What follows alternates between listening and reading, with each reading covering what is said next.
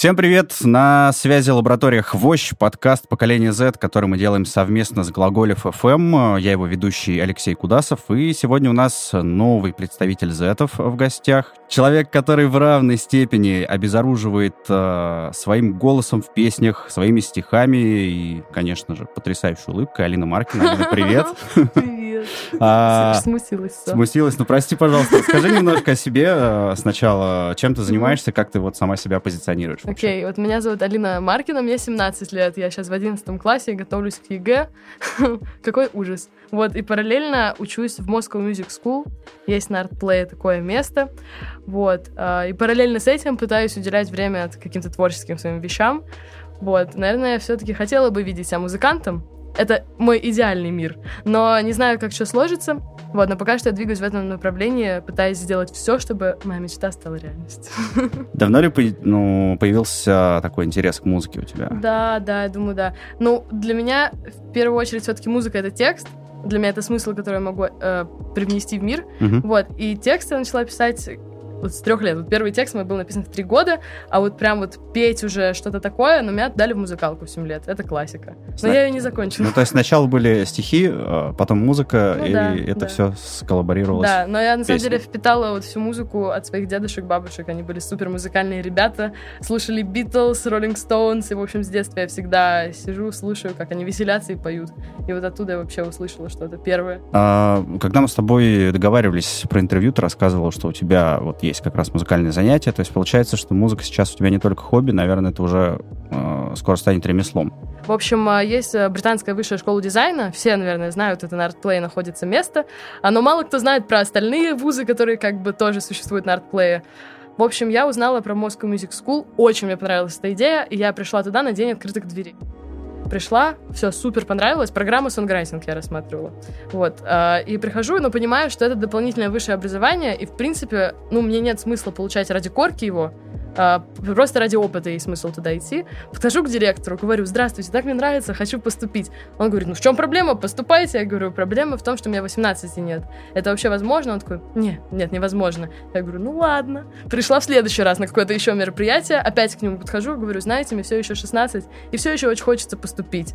Он говорит, ну блин, ну это сложно, у тебя ЕГЭ, ты не сдашь ЕГЭ, ты не сможешь вот это все вместе совмещать. Я говорю, ну посмотрим. Прихожу в третий раз, уже на, ну, как сказать, сказать, лекцию с Надей. Вот есть певица Надя, она у нас куратор.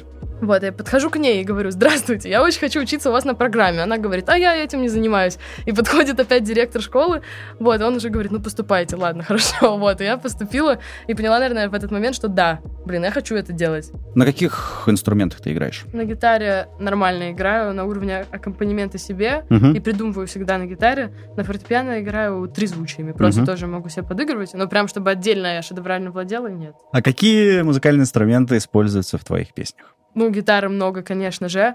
А, синты много, фортепиано тоже есть. Но мне кажется, большая часть — это гитара. Гитара и синты. По этому, ну, и голос. по этому набору можно, кстати, определять как раз жанры. Там, гитары и синты, такой, не знаю, что там, фанк. Ну да. Какие жанры ты уже попробовал в своих песнях? Меня многие спрашивают, Алин, какого жанра твоя музыка? Я говорю, я не знаю, потому что когда мы выкладывали в Apple Music альбом, Дима э, Устинов, человек, с которым я делаю, он пишет, Алин, жанр какой ставим? Я говорю, рандомный. Он говорит, R&B. Я такая, окей. Сейчас поставили альтернативу. Я просто не понимаю, как это делится. Я не всегда понимаю, где начинается жанр, где он заканчивается.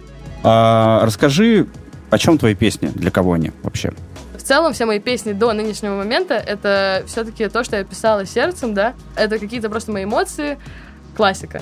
Вот сейчас мне хочется, наверное, писать не только сердцем, но и головой начинать писать. Угу. Это для меня сложнее, потому что когда ты пишешь сердцем, тебя ты ночью просыпаешься такой типа все само получается, а когда нужно написать головой, ты сидишь и конкретно штормишь этот процесс. У тебя недавно вышло два сингла. Да. А, до них ты что-то выпускала? Да, альбом вот выпускала первый в прошлом году. А есть ли уже какой-то комьюнити, не знаю, фан-клуб, отзывы? Да, мои друзья. Ну, друзья друзья друзей. Это же очень хорошее начало. Да, вообще прикольно. Ну, в целом, кстати, я рада, что сейчас уже, ну, есть условных там 70 человек, которых я не знаю, но которые слушают мою музыку. То есть это все равно прикольно. А, как думаешь, есть ли какой-то определенный возраст у людей, которые будут слушать твои песни, или они подойдут э, всем? Хороший вопрос, потому что на самом деле э, слушают разновозрастные люди. Мне это нравится, потому что мне очень круто, когда взрослый человек мне пишет, слушай, эта песня просто супер, ты сказала то, что я не могу сказать. Я думаю, блин, это здорово, что моя песня выходит за рамки моего возраста.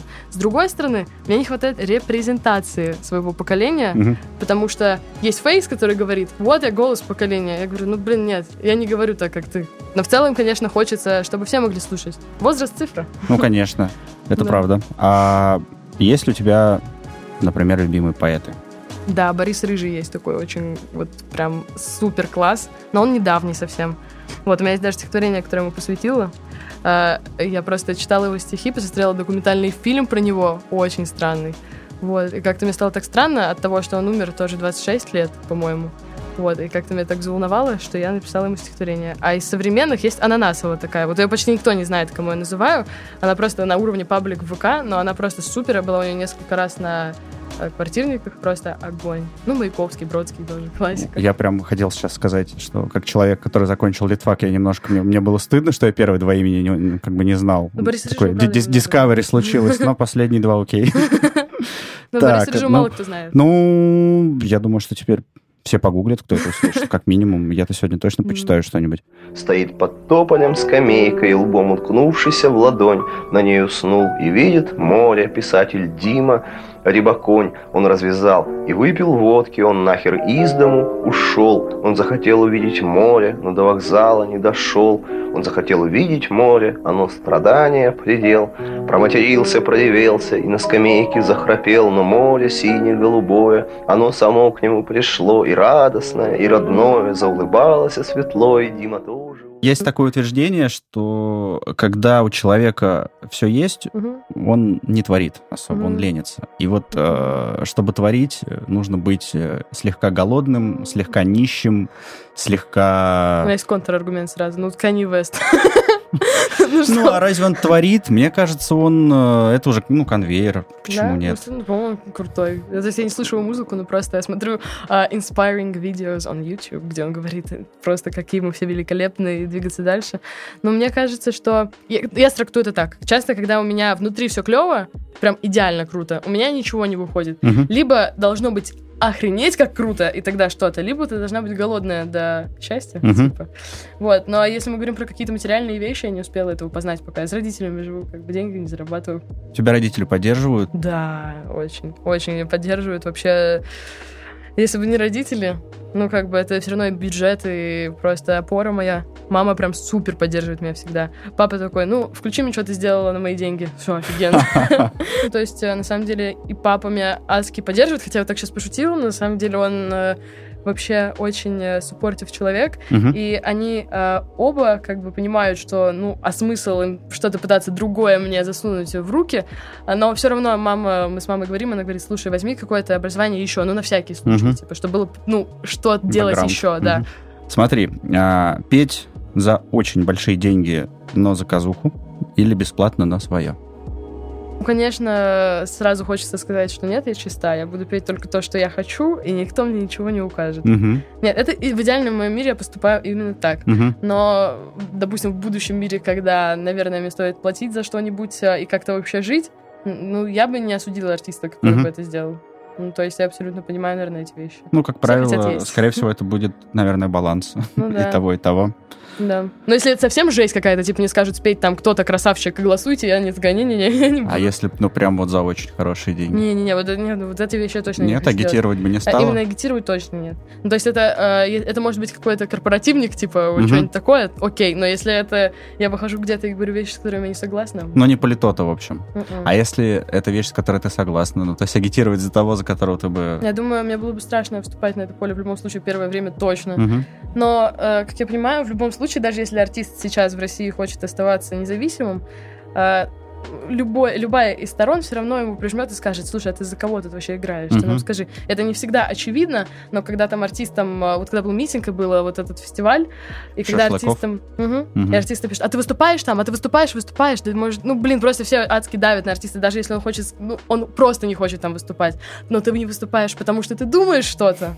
Ну, то есть артист в любом случае, мне кажется, политизирован как-то. Мне это не очень круто, потому что я вообще в этом не разбираюсь. То есть я как-то пытаюсь что-то узнавать. Ну, анализировать Ну кого-то, да, там, поддерживать, Но мои друзья, многие ходят на митинги. Мгм. Я говорю, блин, ребят, вы крутые. Мне страшно. Чего ты боишься больше всего?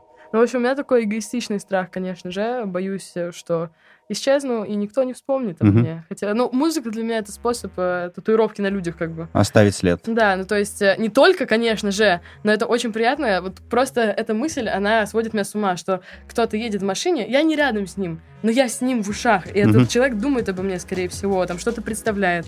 Вот это чё- то, что мне бы очень хотелось.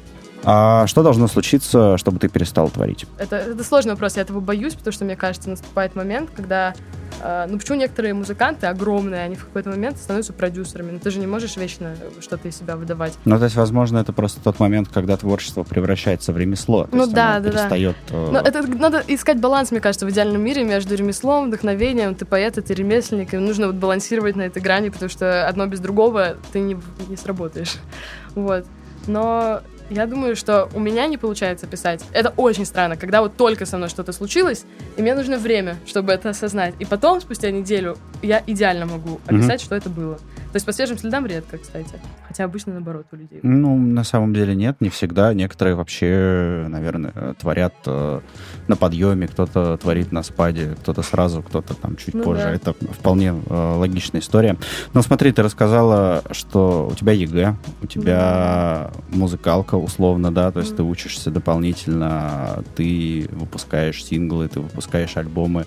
А, тебе хватает времени на какие-то обычные подростковые вещи, знаешь, там, на личную жизнь, на погулять, на потусоваться. Да, вполне. Но мне кажется, я к учебе так отношусь довольно спокойно. То есть мои сейчас э, ровесники, э, у нас спор очень с многими моими друзьями, потому что я говорю, тебе просто. Ты знаешь, ты будешь сейчас психологом условным, и ты знаешь, что ты будешь делать дальше. И у тебя есть классная вышка, куда ты можешь пойти. А я хочу быть музыкантом, и у меня нету сейчас крутого образования на 4 года, и я не знаю, как я буду зарабатывать деньги. Они мне говорят, Алин, ты хотя бы знаешь, что ты хочешь делать. Вот, и происходят такие споры. Вот, но я супер вообще классно себя чувствую, вот с парнем год встречаюсь, супер все, баланс какой-то классный. Я вообще прям в лучшем времени своей жизни. Но даже сейчас видно у тебя прям как такой рок-н-ролл в глазах, когда ты говоришь про музыку. Это очень круто. А русскоязычная музыка вообще сейчас испытывает невероятный подъем. Yeah. Это очень круто, и, наверное, может быть, даже лет 10 назад, если спросить там 17-18-летних там ребят, что они слушают, там 9 из 10 ни одной русской группы бы не назвали, а Мгм. сейчас в основном... Мне сейчас офигенно. Да. Как ты думаешь, почему? Что поменялось? Просто, ну, может меняется индустрия как-то сейчас более реально, интернет, шмырнет, вот это все, более реально стать видимым. Ну, то есть получается, что дело скорее а, в продакшене, а не в героях.